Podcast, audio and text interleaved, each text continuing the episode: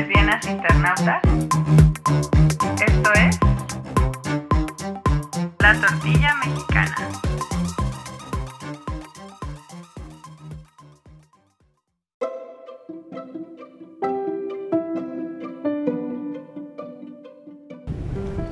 Hola, tortillas internautas. Gracias por decidir escuchar este podcast.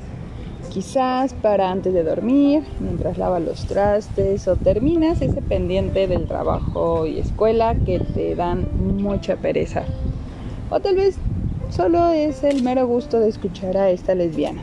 Como sea, saber que las mujeres me escuchan y que la comunidad, tanto en este espacio como en Instagram, arroba la tortilla mexicana, crece pasito a pasito. De verdad, me llena el corazón. Y hago aquí una aclaración. Estamos grabando a mitad del centro de Oaxaca. No tuvimos mejor lugar, entonces quizás escuchen un poco de sonido ambiental. Estoy aquí en Oaxaca porque eh, la familia de mi novia vive aquí y vinimos de visita después de muchos meses de no lograrlo. Pero bueno, si escuchan algún pajarillo o ruidos de carros, pues ya, saben, están atentas a ello. Pero bueno, vamos a empezar.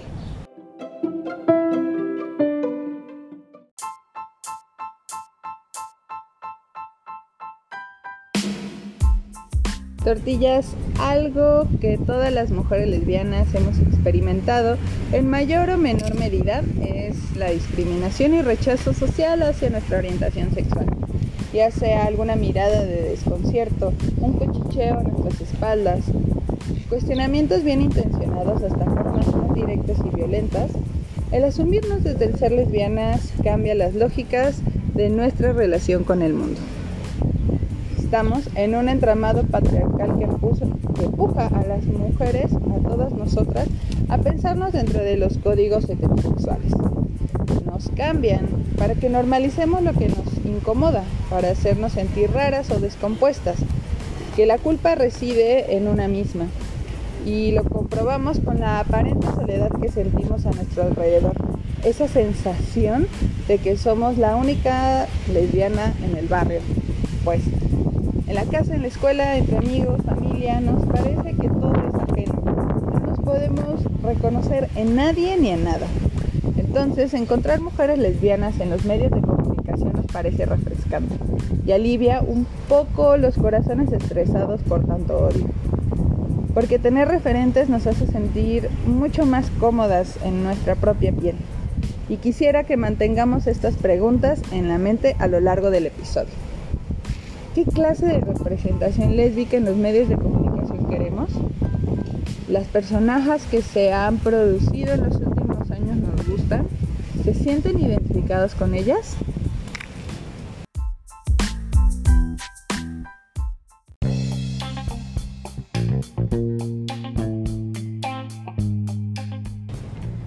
En el podcast he hablado de series, caricaturas y películas que considero referentes en mi caminar lésbico. Especialmente he hablado de personajes con los que me he conectado. Sin importar si la obra a la que pertenece son sus creadores, pensaron en estas mujeres ficticias como lesbianas.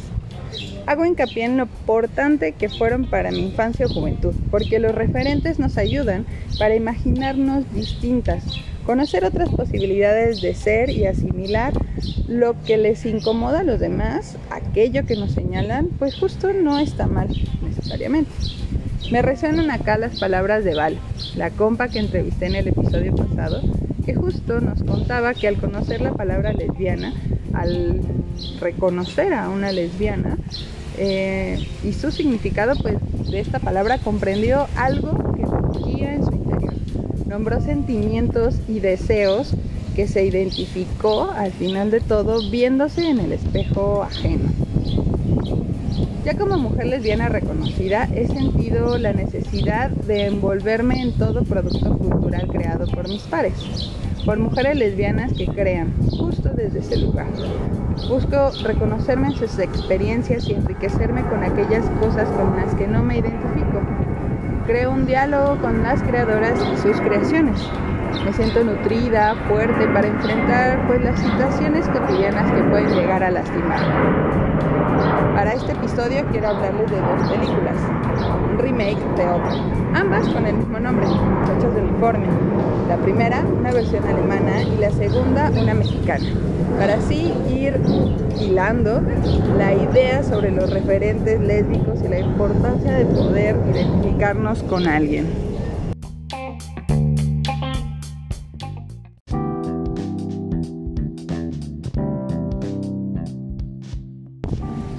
Comenzaré contextualizando un poco. La película original Muchachas de Uniforme fue estrenada en 1931.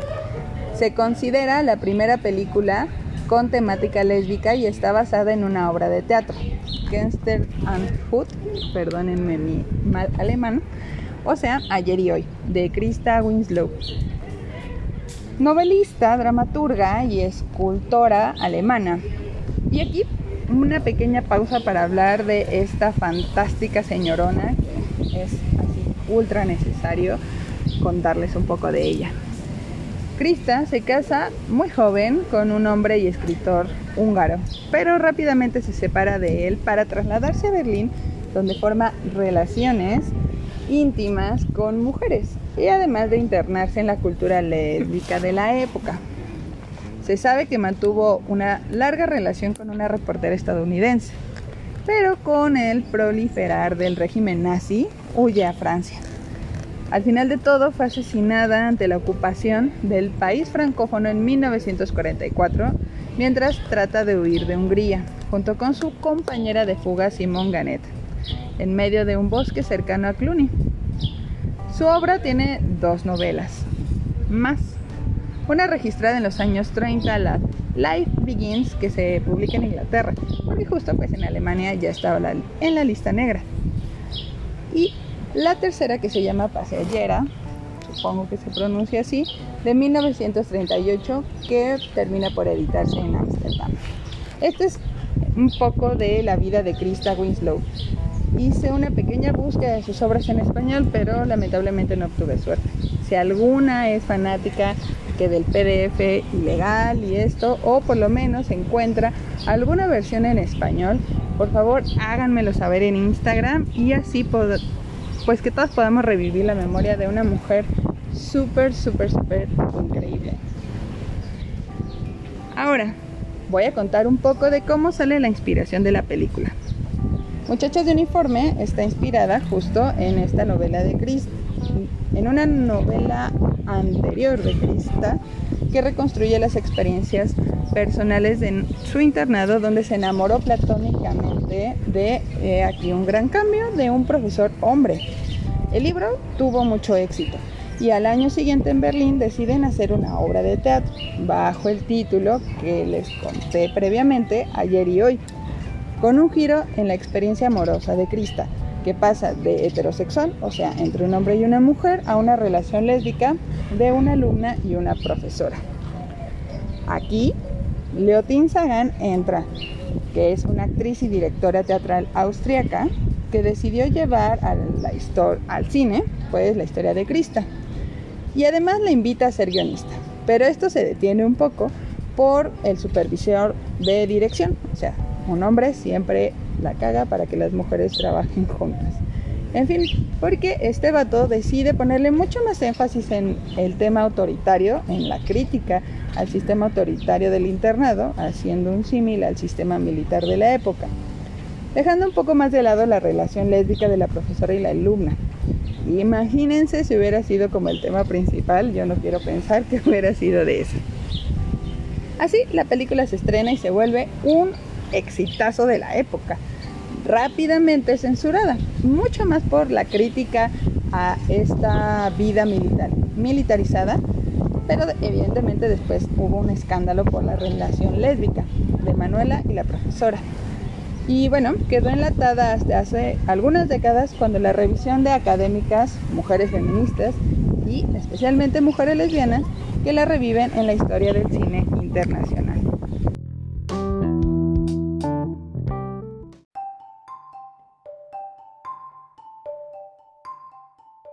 Bueno, ahora va el resumen pues de la película. Todo empieza con Manuela, que es una chica que tras la muerte de su madre es recluida en un internado creado para las hijas del ejército prusiano con fama de educación muy estricta. Rápidamente las alumnas del internado la integran al grupo y se presenta una de las situaciones principales, que es una estructura institucional bastante rígida con todas eh, las profesoras, incluyendo a cada una de las personas que trabajan ahí, exceptuando por eh, la profesora más joven que se llama, híjole, espero que pueda pronunciarlo bien a lo largo de este episodio, la señorita Von Verbu, quien tiene un acercamiento más amoroso con ellas. Esto genera que todas las alumnas de este instituto estén enamoradas de la profesora. Se pone en, en obviedad que todas las chicas están enamoradas de esta profesora. En cuanto Manuela, que es nuestra personaje principal, y la profesora, la señorita Von se conocen, se da un flechazo, que a lo largo de la película se ve con un intercambio de miradas y coqueteos. La escuela hace una obra de teatro y Manuela hace de Don Carlos, personaje principal de la obra homónima de Chile. Tras un rotundo éxito, Manuela celebra con sus compañeras bebiendo un ponche que sin saber contenía alcohol. Manuela se emborracha y decide dar un brindis declarando sus intenciones amorosas para desmayarse segundos después. Despierta encerrada en la enfermería. La directora le da un castigo bastante severo, separándola de todas sus compañeras y no dejándola ver eh, por la profesora a la cual ama. Manuela no se acuerda de nada y sus compañeras intentan apoyarla para que pueda salir, pero son incapaces de ir en contra de los mandatos de la institución. Manuela sufre ante el castigo. Justo lo que más le duele es estar lejos de la profesora Von Berburg. Tras un tiempo indeterminado, sale de su aislamiento para subir a una de las torres más altas del colegio, donde, entre delirios, pretende suicidarse. Sus compañeras notan su ausencia y comienzan a buscarla, mientras la directora y la señorita, la profesora Von Berburg, discuten sobre su severo castigo. Salen ante los gritos de auxilio y deciden apoyar la búsqueda. Al final, sus compañeras salvan a Manuela y lanzan todas una mirada de desaprobación a la directora, tirando toda la culpa hacia ella por sobrepasar por sobrepasarse por las exigencias que le dio a Manuela. Mientras esta, la directora se aleja en un silencio absoluto, termina la película. Esto es como el resumen a grandes rasgos, porque bueno, la película que tiene ya sus 90 años de vida tiene elementos que considero bastante actuales, porque la representación lésbica se maneja sin muchos titubeos. Incluso hay una escena larga de un beso entre Manuela y la profesora. Pero creo que lo que más destacó es el elenco y la historia en general es completamente femenina. Espero que se den la oportunidad de ver la película. A pesar de los spoilers, la verdad es que se disfruta muchísimo. Mantendré las ligas en el link de mi biografía en Instagram, arroba la tortilla mexicana, para que puedan ver esta versión de la cual estoy hablando, que es la alemana, y también la versión mexicana que hablaré más adelante.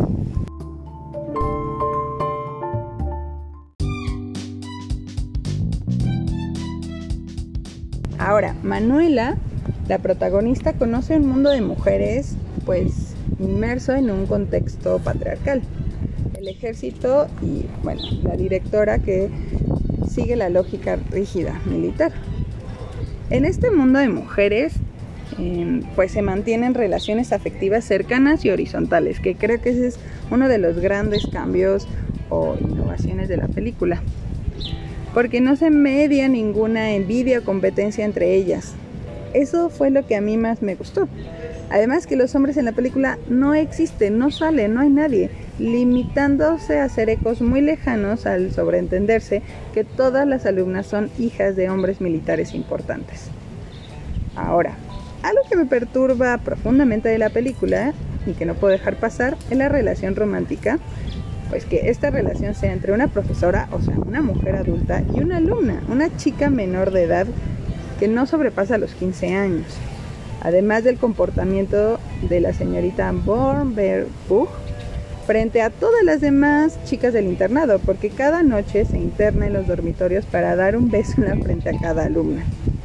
Y que justo en la escena que les dije antes del beso entre la profesora y eh, Manuela, pues justo se da ahí, en, de noche, en el dormitorio, cuando le debería de dar un beso en la frente, la profesora decide darle un beso en la boca.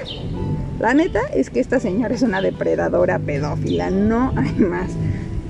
No podemos poner medios tintes sobre eso. Porfa, dejemos de romantizar esas historias de amor con grandes diferencias de edad. Vamos.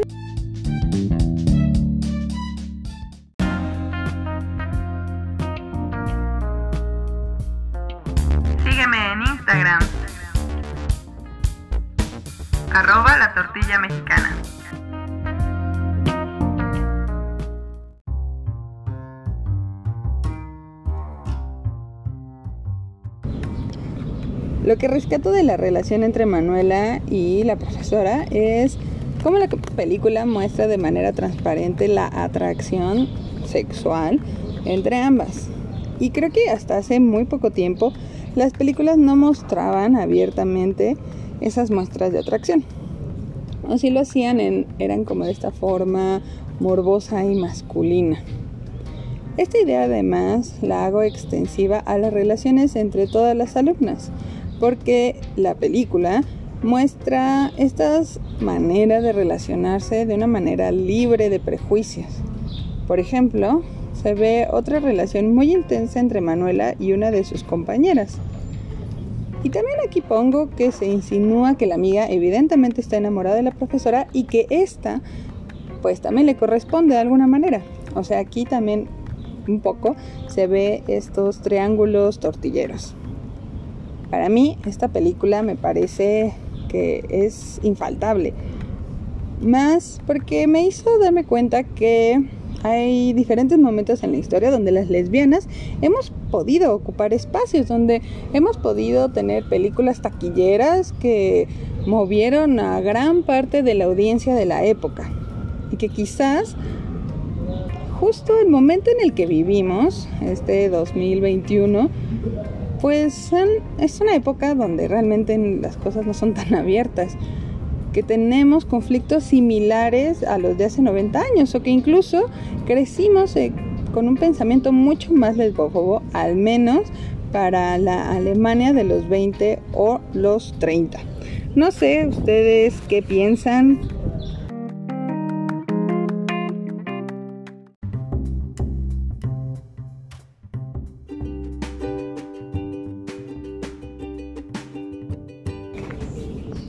Ahora, 20 años después del estreno de la película alemana, México hace una película con el mismo nombre, pero con cambios estructurales importantes. Remarco además que también para México, dicha película, Muchachas de Uniforme de 1951, se toma como la primera película con temática lésbica del país. Y yo difiero bastante de esa aseveración. Iré argumentando más adelante. Las diferencias van saliendo desde el principio. La película fue dirigida y adaptada por hombres y se nota muchísimo la diferencia. La historia va de una, una chica que se llama Manuela, que es huérfana y de bajos recursos, que entra a un internado católico prestigioso por pedido de la patrona que contrató a su mamá tiempo atrás. El internado tiene una perspectiva de mano dura, encabezada por una madre superiora que tiene sometida a todas las monjas que la acompañan. Las compañeras de Manuela se muestran ambivalentes a su llegada, si bien muchas son amables, otra de ellas, una especialmente la antagonista de Manuela, la desprecia y constantemente rivaliza con ella. Se habla mucho de Lucila, la profesora más joven de todo aquel convento y que justo no es monja. Todas las alumnas la quieren por ser un respiro de las autoridades firmes del convento. Aún así, ninguna chica insinúa o menciona que esté enamorada de ella, para nada. Cuando Manuela la conoce, conoce a la profesora Lucila, siente un apego inmediato, especialmente porque esta profesora tiene mucha paciencia con ella, especialmente cuando descubre que Manuela no tiene escolaridad alguna y decide hacerse cargo de su regularización dentro del convento. Manuela, pues después de varios sucesos, crece en la institución y se vuelve una de las alumnas más destacadas. Y bueno, el convento hace una obra de teatro, Manuela se emborracha y declara el amor que le profesa a Lucila. Después de eso se desmaya y despierta sin recordar nada y recluida en un cuarto. Después de un tiempo, el castigo de Manuela se levanta, pero comienza una exclusión por parte de todas sus compañeras y en general de las personas que viven en el convento, con el añadido de rumores sin confirmar alrededor de ella. Manuela, al conocer la razón del desprecio de sus pares, que nunca se nombra directamente en la película, comienza a caer en un vórtice de devastación que termina con su, su suicidio. Y además, la profesora Lucila, a partir de este hecho, empieza su camino como monja y profesora ya de planta en el convento. Este es el resumen que di de la película mexicana donde me salté muchas situaciones y personajes, porque creo que ese es el problema principal que tengo con la película, que quiso abarcar muchas problemáticas generales que le pasaban a las mujeres heterosexuales mexicanas de la época. Cada, cada personaje que está en la película recrea un cliché. Y así la relación de Manuela y Lucila, la profesora, que debería ser la protagonista de la historia, termina en segundo o tercer plano. De hecho, diría que la película mexicana Muchachas de Uniforme no habla del camino de Manuela, de conocerse y saber qué quiere en la vida, sino trata sobre la profesora Lucila que encuentra su destino como docente y monja.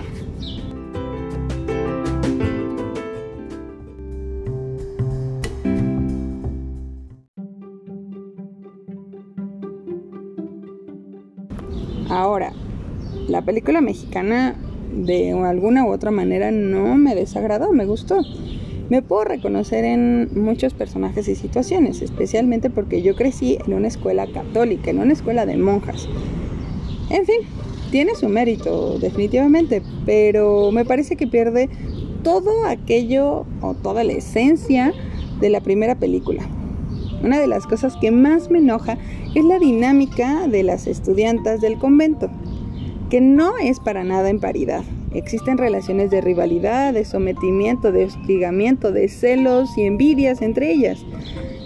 Y creo que es algo que no puedo pasar por alto. En la película alemana hablan de otro tipo de, de relación entre mujeres. Y bueno, además, otro punto que me parece terrible es la falta de vibraciones tortilleras en la película. Los acercamientos entre Manuela y Lucila son muy maternales y Manuela más que sentir algún tipo de atracción sexual parece admirar a su profesora o sentir un apego familiar. Además la película constantemente procura desvincular toda duda lésbica con los diversos discursos que la profesora Lucila da. El lesbianismo se queda apenas en rumores silenciosos y en pecados no dichos entre los pasillos. Y si bien eso representa quizás un rasgo del actuar mexicano, también borra cualquier pretensión de relaciones sensuales, sexuales o amorosas entre, pues, entre las mujeres y las protagonistas de la historia. La verdad es toda una decepción. Y bueno, siguiendo con eso, que la película mexicana, yo lo pongo sobre la mesa, no habla de relaciones amorosas entre mujeres, sino de toda la toxicidad que puede existir entre nosotras. Y hablando de lo tóxico, en la versión de 1951, la mexicana, los hombres sí existen. No tienen cuerpo, pero sí voz. Son dos personajes. Uno, el novio de la profesora Lucila, que nunca sale a cámara, pero se escucha su voz. Y el segundo es eh, un padre que da un sermón en dado momento de la película que termina por condenar el alma de Manuela. Y bueno, creo que la presencia de los hombres en la película es ya una falta de respeto, ¿no? Porque la película alemana no cuenta, no existen los hombres, no aparecen, es un mundo completamente femenino y aquí, a pesar de que son sombras, ecos, voces, pues sabemos que están, que están dentro de la dinámica del convento.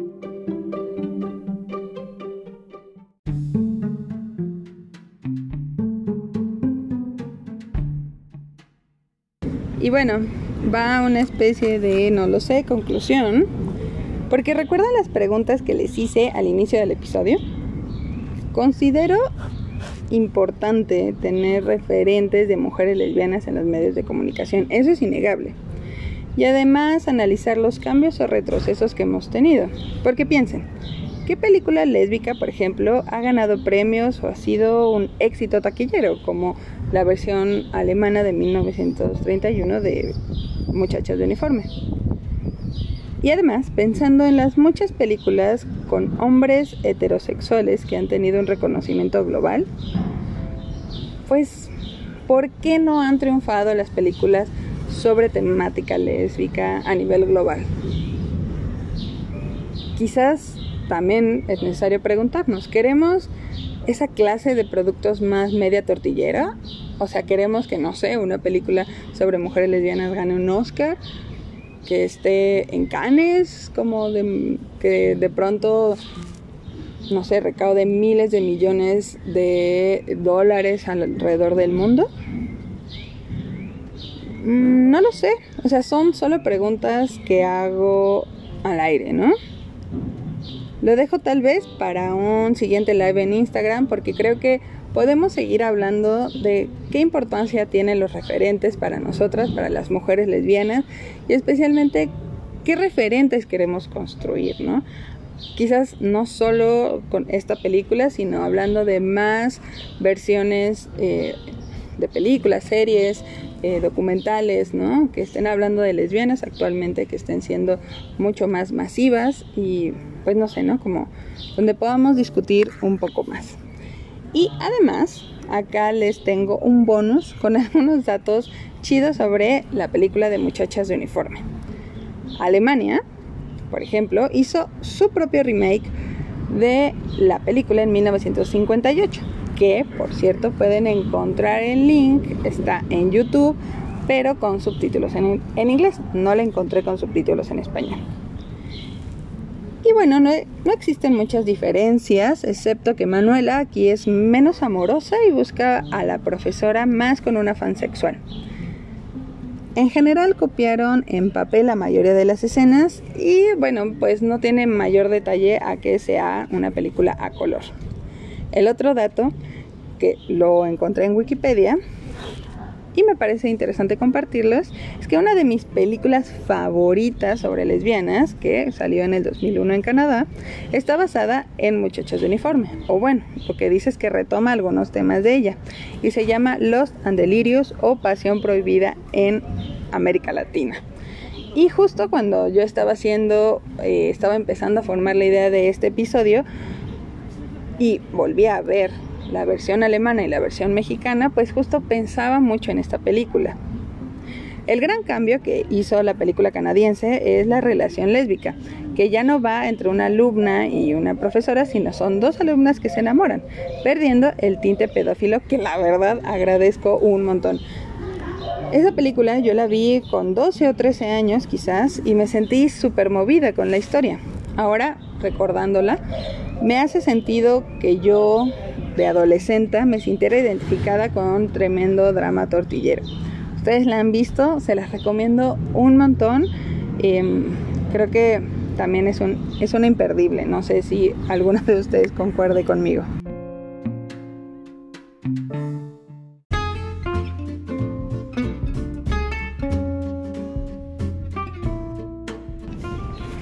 Concluyendo con la parte donde hablo de la película mexicana, pues bueno, justo, esta película habla de muchas cosas. El embarazo fuera del matrimonio, el despertar sexual de las mujeres heterosexuales, las reglas asfixiantes del catolicismo, pues el camino pedagógico de los profesores, no lo sé, habla de muchas cosas, de todo, menos de lesbianas.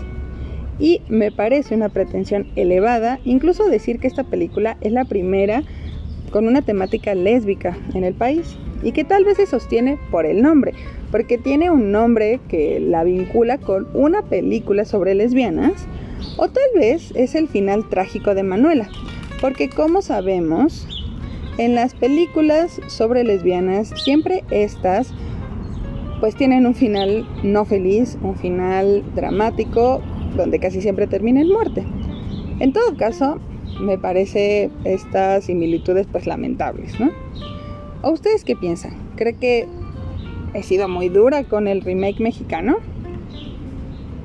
Puede ser, pero me chocó ver que no existiera, por ejemplo, la escena del beso entre la alumna y la profesora, que es una de las escenas más importantes de la película alemana, que bueno, ya dije que me hace mucho ruido que sea una adulta y una niña las que se besan, pero bueno, o también pues todas las demás insinuaciones entre Manuela y su amiga, que, que no existen, ¿no? Todas las amigas de Manuela son profundamente heterosexuales y tienen vínculos con hombres fuera del convento. Entonces, la película mexicana Muchachas de Uniforme me parece profundamente heterosexual y con una perspectiva completamente masculina sobre las mujeres. Y yo creo que nos merecemos una buena primera película lésbica mexicana, ¿no? Tortillas, ¿vieron alguna de estas dos películas? Les recuerdo que dejaré los links a YouTube donde podrán ver las películas completas y están en mi descripción de mi perfil de Instagram arroba la tortilla mexicana. Espero que ya la hayan visto para que les haga sentido este, este episodio y si no, pues le haya dado un poco de emoción, que les dé como esta cosquilla de revisar la película.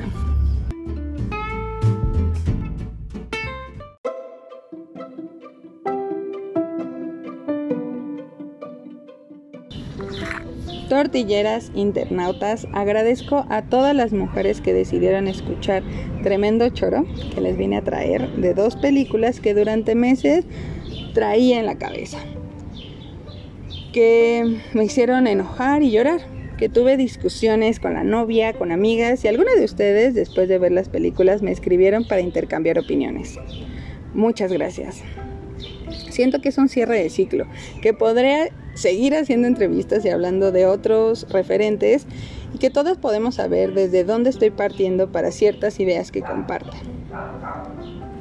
Buenos días, buenas tardes o buenas noches, dependiendo de la hora que me estén escuchando. Esperen el siguiente episodio lleno de amor tortillera. Hasta pronto.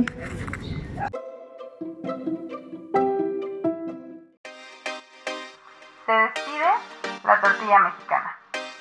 Nos escuchamos muy pronto. Búsquenme en Instagram, arroba la tortilla mexicana.